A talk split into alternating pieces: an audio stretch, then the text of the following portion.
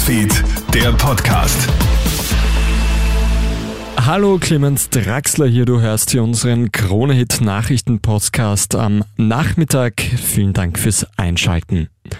Die Hoffnung, die fünfköpfige Besatzung des U-Boots Titan zu finden, sinkt immer weiter.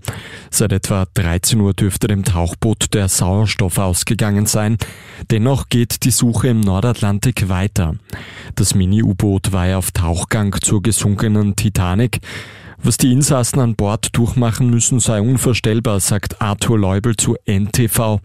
Leubel ist vor zwei Jahren noch selbst in dem U-Boot gesessen. Die Stimmung da drin, wenn sie noch leben, die muss grausam sein. Du bist auf engstem Raum, du hast Berührung mit all den anderen Menschen, du bist, ich weiß nicht, wo sie sind, auf 3000, 4000. Du weißt, du hast für 96 oder 92 Stunden Sauerstoff an Bord und das war's. Irgendwann geht ja der Körper los, irgendwann musst du zur Toilette. Also ich, ich kann mir das nur äußerst grausam vorstellen.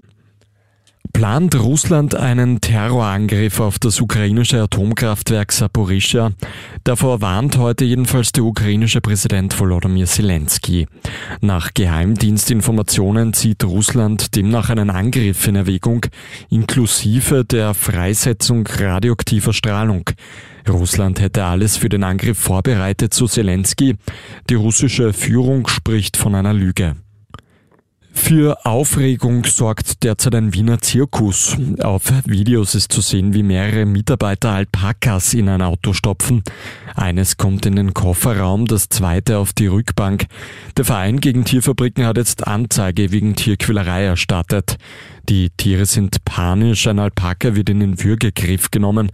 Das Video, das für so viel Aufregung sorgt, findest du online auf kronehit.at. Völlig gestresst in den Urlaub.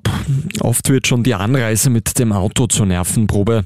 Eine Studie von Autoscout24 zeigt jetzt, welche Vorkehrungen Österreicherinnen und Österreicher treffen, um möglichst stressfrei in den Urlaub zu kommen.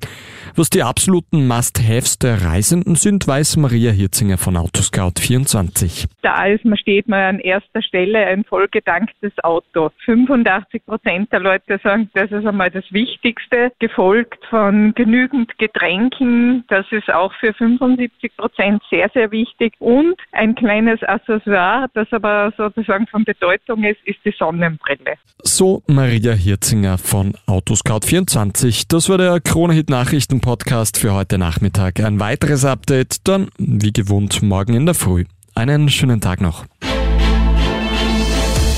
Krone Hits, Newsfeed, der Podcast.